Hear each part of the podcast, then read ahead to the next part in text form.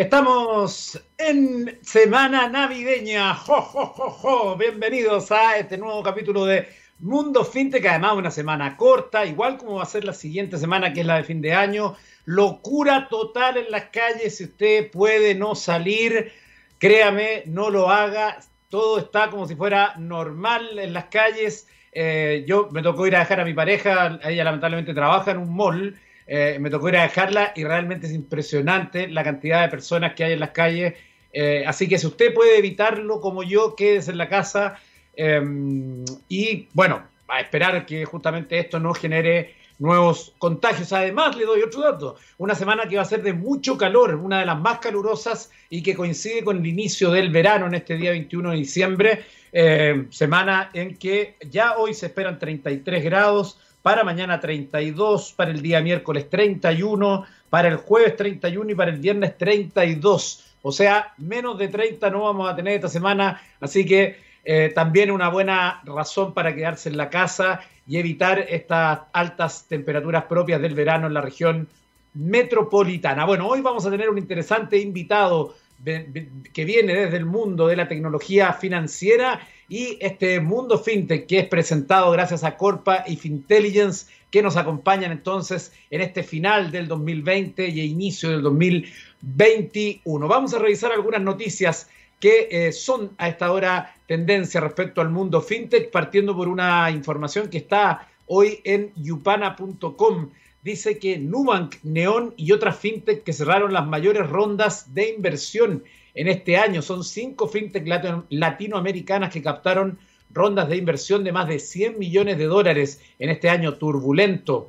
Y en el detalle, entonces, se destaca que ante la coyuntura los inversionistas centraron su atención en nuevos puntos de valor, priorizando unas verticales más que otras, pero siempre colocando la tecnología y la capacidad de innovación en la mira. Así los negocios que atrajeron más atención fueron los enfocados en banca, crédito, última milla, marketplace y pagos, que se vieron beneficiados por el avance de las compras online y el retroceso del uso del efectivo. los inversores también se están acercando a iniciativas que combinan servicios financieros y ventas minoristas, una tendencia del mercado que esperan siga creciendo en el 2021.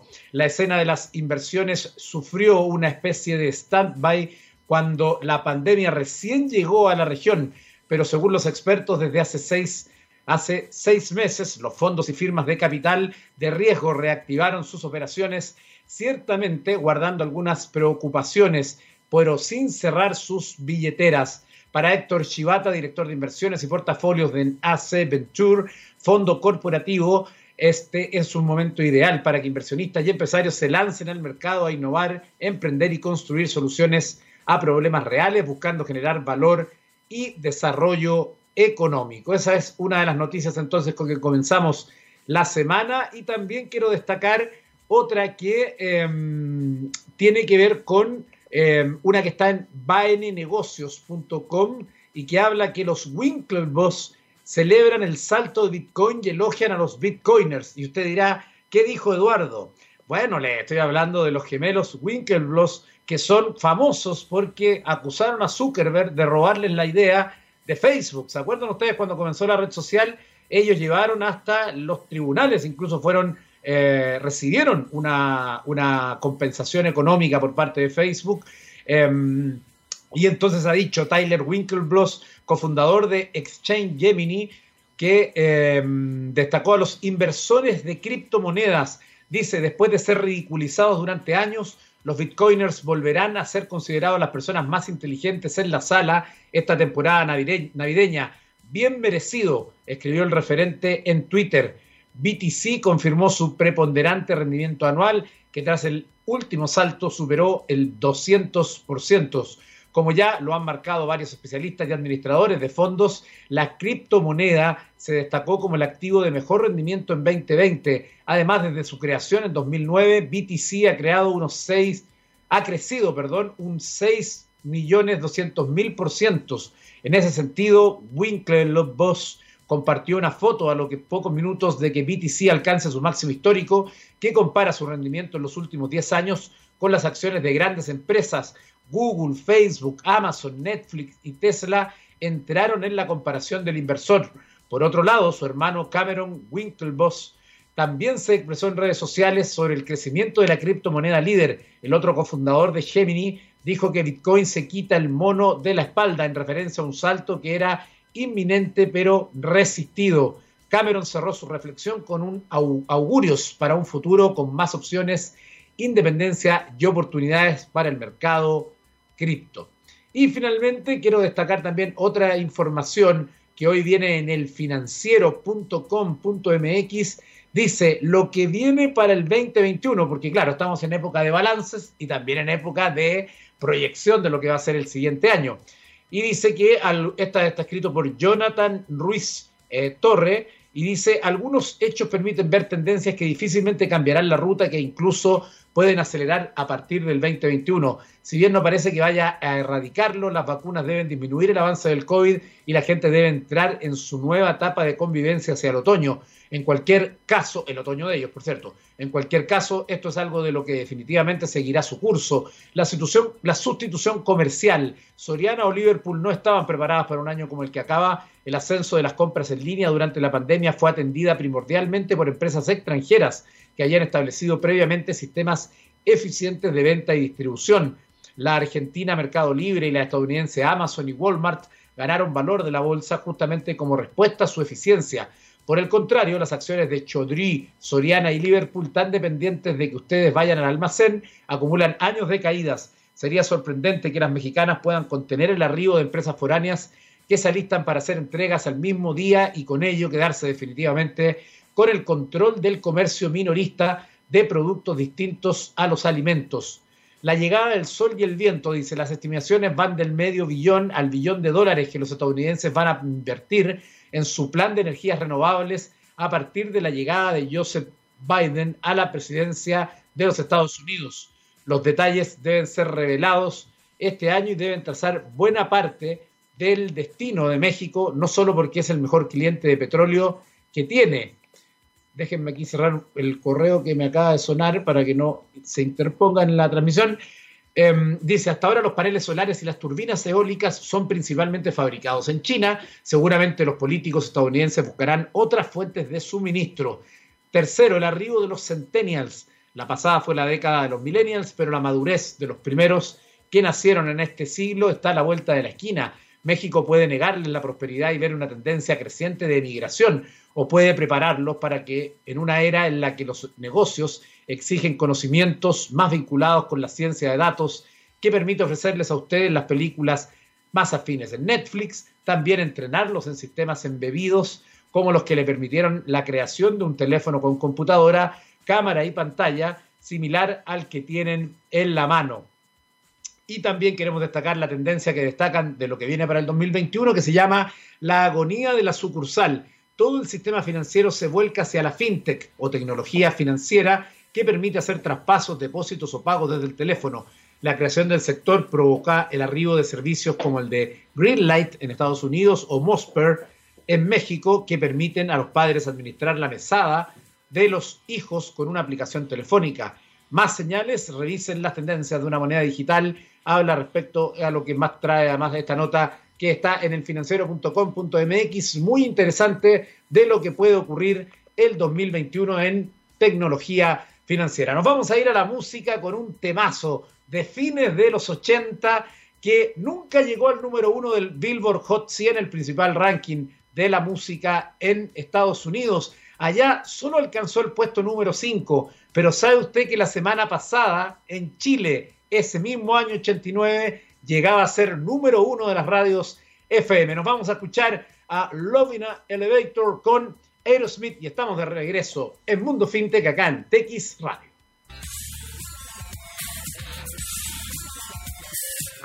Estamos de vuelta en Mundo FinTech y déjenme contarle algo muy importante. Tu empresa está tomando decisiones con información de calidad y análisis rigurosos. ¿Sabes qué opinan tus consumidores de tus productos y de la competencia? En Corpa llevamos más de 30 años inspirando conocimiento en Chile y Latinoamérica. Conoce nuestros servicios de estudios de mercado e intelligence en www.corpa.cl. Así que ahí están los muchachos de Corpa que además han estado en nuestro programa contándonos de sus distintos estudios. Ustedes los pueden encontrar allí en su sitio web y aprender más de este tipo de tendencias. Vamos a darle la bienvenida a nuestro invitado de este capítulo de hoy de Mundo FinTech, a don José Colina, fundador de uhomi.cl. ¿Cómo estás? Buenas tardes. Buenas tardes, muy bien. ¿Y tú? Bien, gracias. ¿Dónde estás? En Santiago, Chile. En Santiago, muy bien. Eh, cuéntanos de Uhomi eh, en, general primero. Eh, cuéntanos de de qué se trata para la gente que no lo conoce y que está escuchando el programa que cada día es más en nuestra querida texradio.com. Eh, vale, Uhomi es una plataforma digital que nace con el objetivo de hacer más fácil, eh, económica y accesible la experiencia de arriendo de propiedades, ¿ya? Eh, busca resolver el problema principal que es el alto costo de la gestión de un arriendo a través de intermediarios eh, busca hacer fácil eh, ese proceso que es muy engorroso por la cantidad de papeles excesivos que se solicitan y todo eso lleva precisamente a impactar en los plazos y en los tiempos de, del arriendo.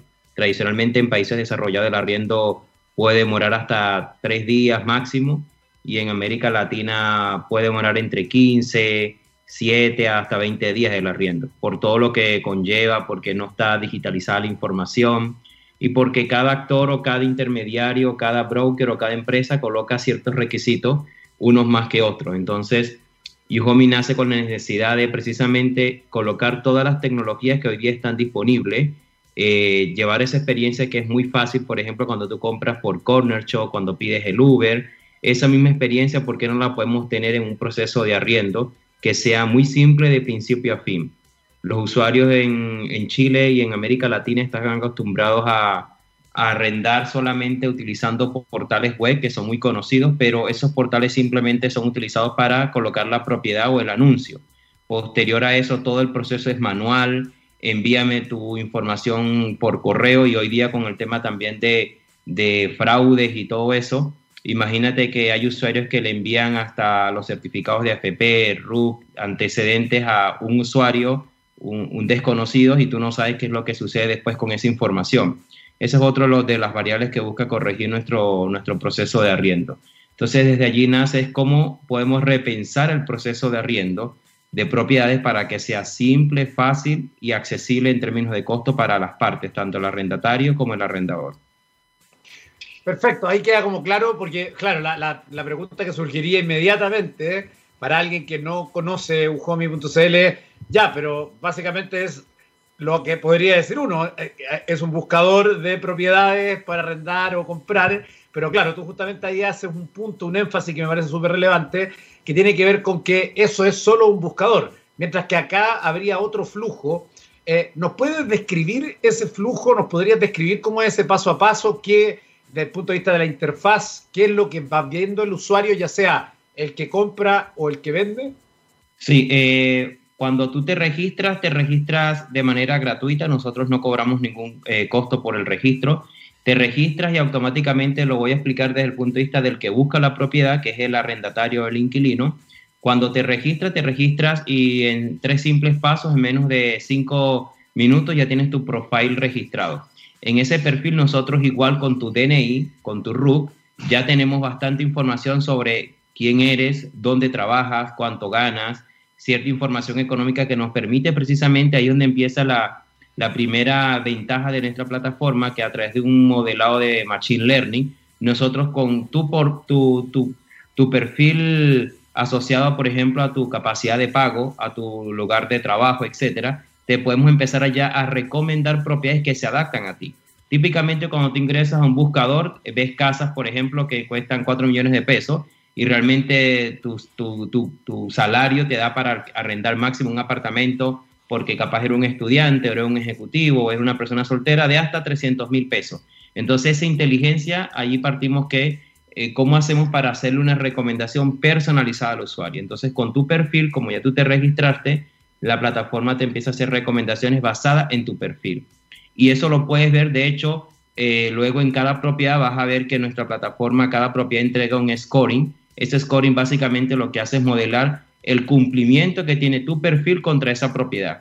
De esa manera aislamos el factor cualitativo de que tú eres extranjero, no nos interesa nada de eso, nos interesa primero saber es, de acuerdo a la capacidad económica que tú tienes, si tú tienes un salario de un millón de pesos, la plataforma hace un cálculo económico y dice, máximo tu capacidad para arrendar es de hasta el 35% de tu salario. Entonces, para aquellas propiedades que son de 350 mil, la variable financiera se te otorga un 100% de cumplimiento y de ahí va bajando en conforme a como tú vas viendo el resto de propiedades. Esa es la primera ventaja que tiene nuestra plataforma que automáticamente disminuye el tiempo de selección. Te hacemos una recomendación basada en tu perfil. Esto es similar cuando tú ingresas a Spotify o ingresas, por ejemplo, a tu lista de grabación en Netflix. A medida que tú vas viendo cada propiedad, el sistema va determinando tus patrones de comportamiento o de qué es lo que más te gusta.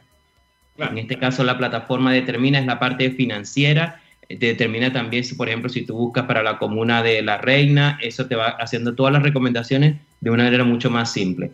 Posterior a eso, otra de las ventajas que tiene la plataforma es que eh, emulamos el proceso cuando tú haces un booking en un hotel o en Airbnb, que tú le das directamente a arrendar. Esa es la gran ventaja que tiene la plataforma, que automáticamente, como tú ya sabes, por ejemplo, cuánto cuesta el arriendo de la propiedad, sabes dónde queda, sabes la disponibilidad para arrendar, las condiciones de arriendo, todo es completamente transparente dentro de cada propiedad. Cuando estás listo ya automáticamente le das al botón arrendar y lo que hace la plataforma es crear una ficha digital con todos tus datos, tu capacidad de pago, dónde trabajas, tu aval, información personal y todo eso, crea una ficha digital y se le envía al, al, dueño de la propiedad. Y el dueño de la propiedad recibe tanto tu ficha como la de todos los posibles eh, interesados la plataforma al dueño le recomienda en un listado selectivo de los mejores cinco perfiles. De esa manera, el dueño también se le optimiza el tiempo de selección, porque otro de los grandes temas que tenían los dueños o los anunciantes era que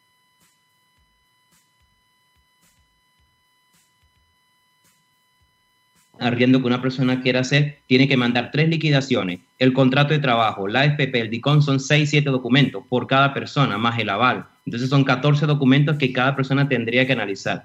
La plataforma automáticamente hace todo ese análisis en tiempo real y le dice, de estos 10 postulantes, estos son los tres mejores. Con estos tres son los que la plataforma recomienda que tú le arriendes la propiedad. Una vez que el dueño acepta alguno de estos tres, automáticamente la plataforma construye el contrato digital en una versión borrador y ese contrato digital lo recibe la A ver, tenemos algún problema ahí con la. Aló. Hola, eh, José, es que se cortó un poquito. Eh, veamos si podemos retomar de donde habíamos quedado. Vale, no, comentaba que una vez que el inquilino hace el proceso de, de ver cuál es la propiedad que más se le adapta a su perfil, él lo que hace es Sí, ahí tenemos. Lo que hacemos es utilizar el mismo proceso. ¿Aló? Sí, tenemos se está cortando, José, vamos a hacer una cosa, vamos a ir a una canción y mientras, para que por mientras en interno arreglemos el tema y revisemos la conexión, nos vamos a ir a escuchar una canción del año 1990 de Living Color llamada Love Rears Its Ugly Head y estamos de regreso en Mundo FinTech acá en texradio.com.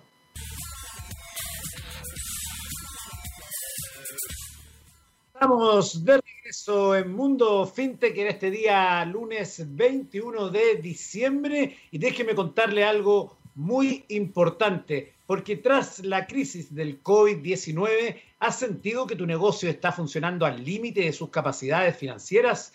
La capacidad para administrar bien el dinero y tomar buenas decisiones con respecto a él es fundamental en nuestra vida diaria, pero también lo es para los emprendedores y para las empresas.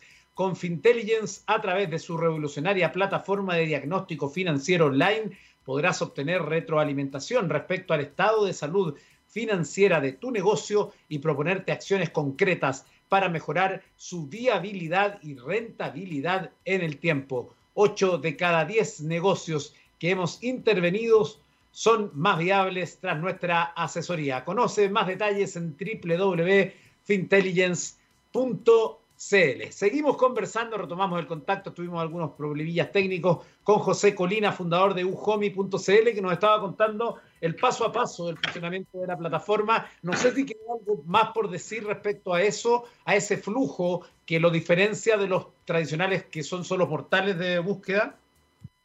Eh, sí, eh, el proceso es muy simple, es muy fácil. Nosotros allí lo que hacemos es, eh, previamente cuando el usuario es registrado, se hace un proceso de personalización sobre qué propiedades son las más adecuadas para él en función de una variable financiera, una variable de cercanía, una variable y variables aspectos cualitativos, por ejemplo, si tiene mascota, si busca cerca del metro, etc. Con eso, eh, posteriormente, algo que no tienen los portales actualmente es que tienen solamente un proceso de contactabilidad. La plataforma también tiene un proceso de contactabilidad, incluso por WhatsApp directamente con los anunciantes, pero quisimos ir más allá y por eso cuando el usuario ya está preparado, que dice, esta propiedad es la que se adapta a mi perfil, es la que yo cumplo. Eso cómo lo determina, porque cada propiedad tiene un scoring que te dice automáticamente cuánto es el puntaje de cumplimiento. Si tienes más de mil puntos, la propiedad es apta para ti y también por política el anunciante está de alguna manera comprometido a darte la propiedad, a arrendarte la propiedad. Él envía precisamente su ficha digital dándole un botón que se llama arrendar. Allí emulamos el proceso como de booking de un hotel o de Airbnb, que cuando tú quieres reservar, le das reservar y automáticamente de alguna manera la propiedad queda reservada para ti. Eso acá es idéntico y luego que se hace eso, el dueño de la propiedad o el anunciante recibe la ficha digital del, del inquilino con la información del aval. Allí puede analizar en tiempo real, la, la plataforma automáticamente le determina cuál es el mejor inquilino de todos los anunciantes. Con eso ahorramos tiempo de selección, es decir, el dueño tiene una herramienta para elegir precisamente en tiempo real cuál es el mejor inquilino para la propiedad. Y cuando el, dueño acepta y hacemos un proceso tipo Tinder, cuando la persona quiere la propiedad y el anunciante también dice que esta es la persona, hacen el match y automáticamente la plataforma preensambla todo el contrato digital de arriendo que es enviado en tiempo real al, al inquilino, a su aval y al dueño de la propiedad. Posteriormente firman el contrato con firma electrónica y se hace el pago a través de WebPay. Ese pago por políticas y por seguridad para evitar precisamente estafas y fraude, la plataforma lo retiene hasta cuando el dueño, el inquilino se muda la propiedad o el anunciante entrega las llaves de la propiedad. De esa manera se evita el fraude de que anunciantes estén cobrando por adelantado sin que el, el, el arrendatario haya recibido la propiedad. Todo ese proceso hablamos de que dura entre 24 a 48 horas. Esa es la ventaja de precisamente todo el proceso de manera digital y que precisamente los usuarios ya tengan este mecanismo. Es tal cual como cuando tú pides en Corner Shop, tú pides tu comida y en menos de dos horas ya tienes tu, tu pedido en tu casa. Eso acá es lo mismo, pero asociado a la experiencia digital de arriendo. Perfecto, ahí está entonces completito cómo funcionan las novedades y las ventajas de usar ujomi.cl, pero además queremos eh, hablar con, eh, contigo para que nos cuentes, porque sabemos que han sido elegidos para un exitoso programa internacional, ¿no? Eh, sería interesante que nos puedas contar respecto a esto. Sí, este, bueno, precisamente la plataforma, nuestra visión es, es, básicamente construir una experiencia accesible. Hablamos de accesibilidad basada en que eso tiene un comportamiento también social y como política gubernamental. Hace ya cerca de un año venimos trabajando con muchos temas de tecnología de cómo hacemos esta experiencia accesible, porque adicional afecta a más de 50 millones de usuarios. Hablamos de que para toda América Latina este problema que tienen en Chile, que tenemos acá en Chile para arrendar, es igual en Colombia, en Argentina, en Perú, en Ecuador, en Bolivia. Entonces, como política gubernamental, muchos gobiernos necesitan trabajar la parte de cómo hacen accesible el que un una persona tenga una vivienda digna para vivir. Y una de las grandes eh, posibles soluciones es una experiencia de arriendo, ¿ya? Que los usuarios puedan arrendar en los centros urbanos. Hoy día, porque no es accesible, porque es muy costoso el arriendo, los usuarios terminan arrendando hacia la periferia de la ciudad, con todo lo que eso conlleva, como pérdida de competitividad, acceso a no trabajo bien remunerado, eh, información que no está obviamente cuantificada ni de los entes gubernamentales y a raíz de allí es donde decidimos postular a un proceso de aceleración de Shelter Tech, que es de eh, Hábitat para la Humanidad, eh, en, en, esta parte porque creemos que nuestro proceso de arriendo precisamente beneficia a los ciudadanos en esa parte. Eh, después de todo el proceso de evaluación, entrevistas, fuimos seleccionados entre decenas de emprendimientos en América Latina. De hecho, Eh, fueron 10 eh, startups seleccionadas en este proceso de aceleración, de las cuales 3 son chilenas. Hablamos de Jove, que es otra empresa, plataforma chilena que construye refugios temporales, y hablamos de Consolida, que construye precisamente viviendas para las familias más vulnerables. Y nosotros, que somos en este caso la única plataforma de las 10 seleccionadas, que va a trabajar la parte de los arriendos accesibles para los usuarios. Perfecto, ahí está entonces esta súper buena noticia que además tiene a ujomi.cl, entonces allí en eh, marcando la pauta a nivel internacional. Queremos agradecerle entonces este contacto que hemos tenido con José Colina. No sé si tú quieres invitar a la gente a conocer o algo en particular en alguna dirección, aunque ya lo hemos mencionado, ujomi.cl, eh, en la despedida. Sí, invitar a los usuarios que utilicen uhomi.cl que nos sigan en nuestras redes sociales y que obviamente dejen de pagar de más por arrendar. Eh, arrendar, eh, nuestra visión es arrendar, dejó de ser caro y tiene que ser accesible, la tecnología lo permite y que obviamente con todo este tema de pandemia se han visto afectados precisamente el no, no poder utilizar las distintas tecnologías que tenemos disponibles. Y Uhomi viene a hacerle la vida más fácil y agradecerle obviamente a todos los usuarios que siguen utilizando nuestro sistema y que cada día son nuestros nuevos usuarios invitarlos a eso. Muchísimas gracias. Gracias entonces por este contacto. José Colina, fundador de ujomi.cl, que les vaya muy bien. Gracias. Chao.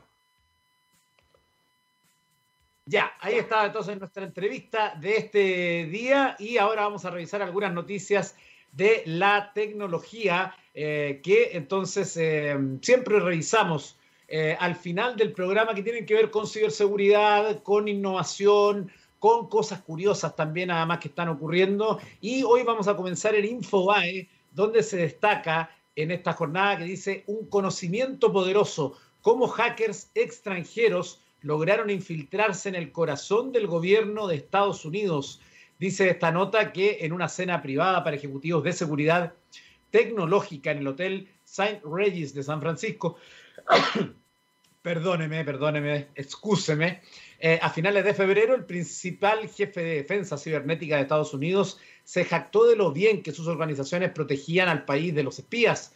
Los equipos de Estados Unidos estaban entendiendo al adversario mejor de lo que el adversario se entiende a sí mismo, dijo el general Paul Nakasone, jefe de la Agencia de Seguridad Nacional, conocida como la NSA, y del Comando Cibernético de Estados Unidos, según un reportero de Reuters presente en la cena el 26 de febrero no se había informado del discurso anteriormente. Sin embargo, mientras hablaba, los hackers estaban incrustando código malicioso en la red de una compañía de software de Texas llamada SolarWinds Corp, según una cronología publicada por Microsoft y por más de, un, y más de una docena de investigadores cibernéticos del gobierno y de empresas. Algo más de tres semanas después de esa cena, los hackers comenzaron una operación de inteligencia de gran escala que ha penetrado en el corazón del gobierno de Estados Unidos y numerosas corporaciones y otras instituciones en todo el mundo. Los resultados de esa operación salieron a la luz el 13 de diciembre cuando Reuters informó que presuntos hackers rusos habían obtenido acceso a correos electrónicos del Departamento del Tesoro y del Comercio de Estados Unidos, desde entonces, los funcionarios e investigadores dicen que creen que al menos media docena de agencias del gobierno han sido infiltradas y miles de empresas infectadas con malware en lo que parece ser una de las mayores intrusiones informáticas jamás descubierta. El secretario de Estado Mike Pompeo dijo el viernes que Rusia estaba detrás del ataque, calificándolo de un grave riesgo para Estados Unidos. Rusia ha negado que haya participado. Las revelaciones del ataque llegan en un momento vulnerable cuando el gobierno de Estados Unidos se enfrenta a una polémica transición presidencial y a una crisis de salud pública en aumento. Además refleja un nivel, un nuevo nivel de sofisticación y escala con ataques numerosos organismos, eh, a organismos federales y la amenaza de infligir más daño a la confianza pública que en la infraestructura de seguridad cibernética de Estados Unidos mucho sigue sin conocerse, incluyendo el motivo o el objetivo final. Dice esta nota de Infobae que siete funcionarios del gobierno han dicho a Reuters que están en gran parte en la oscuridad sobre qué información podría haber sido robada o manipulada o qué se necesitaba para deshacer el daño. la última violación conocida de los sistemas federales de Estados Unidos por parte de la presunta inteligencia rusa, cuando los hackers obtuvieron acceso a los sistemas de correo electrónico no reservados de la Casa Blanca, el Departamento de Estado y la Junta de Jefes de Estado Mayor en 2014 y 2015 tardó años en aclararse. El presidente de Estados Unidos, eh, Donald Trump, el sábado minimizó el hackeo y la participación de Rusia, manteniendo que estaba bajo control y que China podría ser la responsable. Acusó a los medios de comunicación fraudulentos de exagerar el alcance. El NSC, sin embargo, reconoció que un significativo incidente cibernético tuvo lugar. Comillas, habrá una respuesta adecuada a los actores que están detrás de esta conducta Varias agencias gubernamentales, incluyendo la NSA y el Departamento de Seguridad Nacional, han emitido avisos técnicos sobre la situación. Nakazone y la NSA se negaron a hacer comentarios para este reportaje. Parte de lo que dice esta nota extensa que hoy usted puede leer en Infobae y que habla de la gravedad de una situación que se puede estar dando eh, y que solo podemos conocer quizás una parte de, eh, de lo que está realmente ocurriendo en ese lugar. Bueno, eh, le quiero contar además una noticia que también tiene como escenario Estados Unidos y que está hoy en Gembeta, que dice que Zoom, ¿sí? la plataforma de videollamadas grupales, está siendo investigada en Estados Unidos por su seguridad, privacidad y relaciones con China. Esta nota entonces, como les decía, está en Gembeta y dice, escrita por Tony Castillo, eh, que dice Zoom Video Communications Inc ha anunciado públicamente que está siendo investigada por la Comisión de Valores y la Bolsa de los Estados Unidos, así como por diversas fiscalías del país desde hace unos meses. Según han explicado en una publicación en su blog, estas autoridades han pedido a la compañía que proporciona servicios de videoconferencia información sobre sus relaciones con gobiernos extranjeros y partidos políticos, detalles sobre el almacenamiento y acceso a los datos de los usuarios y datos sobre cuestiones relacionadas con la seguridad y la privacidad. La revelación de estas investigaciones se han producido en el mismo día en que se ha sabido que un empleado de Zoom ha sido acusado de espiar y censurar presuntamente varias conferencias en las que se realizaban críticas al gobierno de China relacionadas con la protesta de Tiananmen del 1989. No es la primera vez que Zoom y el gobierno de la República Popular China son acusados de colaborar. Hace unos meses aproximadamente, cuando se iniciaron varias de las investigaciones hechas públicas, hoy la compañía reconoció haber cerrado las cuentas de tres activistas que precisamente planeaban conmemorar las protestas de Tiananmen. Ahora los fiscales estadounidenses le piden a la plataforma información sobre el contacto que tienen los empleados de Zoom con representantes gubernamentales chinos. De igual manera, se interesaron sobre si algún país había intentado influir en la acción de las empresas en relación con usuarios ubicados en Estados Unidos. Desde Zoom aseguran estar cooperando plenamente con todas estas investigaciones y dicen que están llevando a cabo pesquisas exhaustivas a nivel interno. Defendiéndose, la compañía destaca que actualmente ofrece sus servicios al gobierno de Estados Unidos a través de su plataforma gubernamental. Además, dicen en los últimos meses se han esforzado en reforzar la confianza de los usuarios con el lanzamiento del cifrado de extremo a extremo o la mejora de sus controles de acceso interno que ha incluido restricciones respecto a la red global de Zoom para los empleados que tienen ubicados en China. ¿Ve? Ahí hay otra información relevante respecto de la ciberseguridad y que también tiene como protagonista a Estados Unidos y posiblemente también eh, a China parte de las noticias que se destacan hoy. Y eh, esta noticia yo con la que me quiero despedir en esta jornada está en el diario El País de España. Dice la última frontera de la desinformación, cobrar por contar conspiraciones.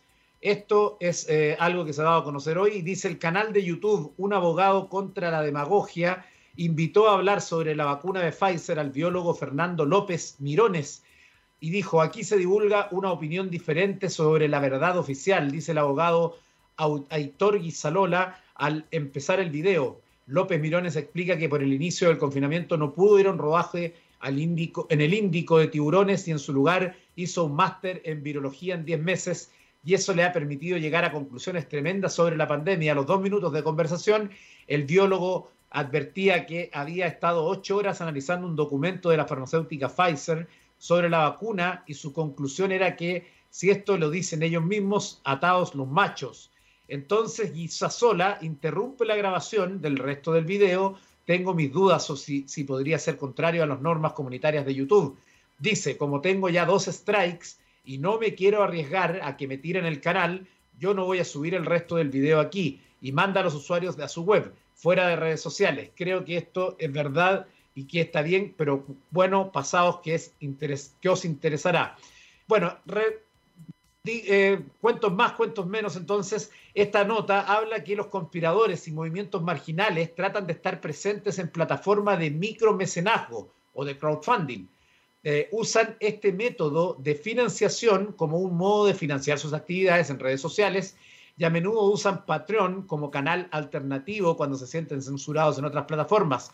El estudio ha encontrado 17 cuentas vinculadas a desinformación o conspiración en España. La mayoría tiene solo un puñado de patronos que dan unos euros mensuales. Patreon permite no publicar el total de ingresos, con lo que no es posible dar una cifra concreta.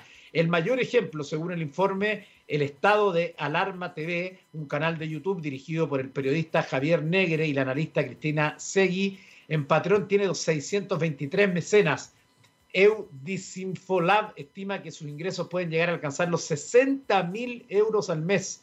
Los criterios para definir los canales que desinforman se resumen en dos, difundir teorías ya desmontadas por fact-checkers y emplear en sus presentaciones conceptos relacionados habitualmente con conspiraciones como Nuevo Orden Mundial, QAnon, 5G, COVID o Bill Gates. Este salto de plataforma en plataforma sirve a estos canales para ampliar su audiencia y ahora también monetizarla directamente sin que medie la publicidad.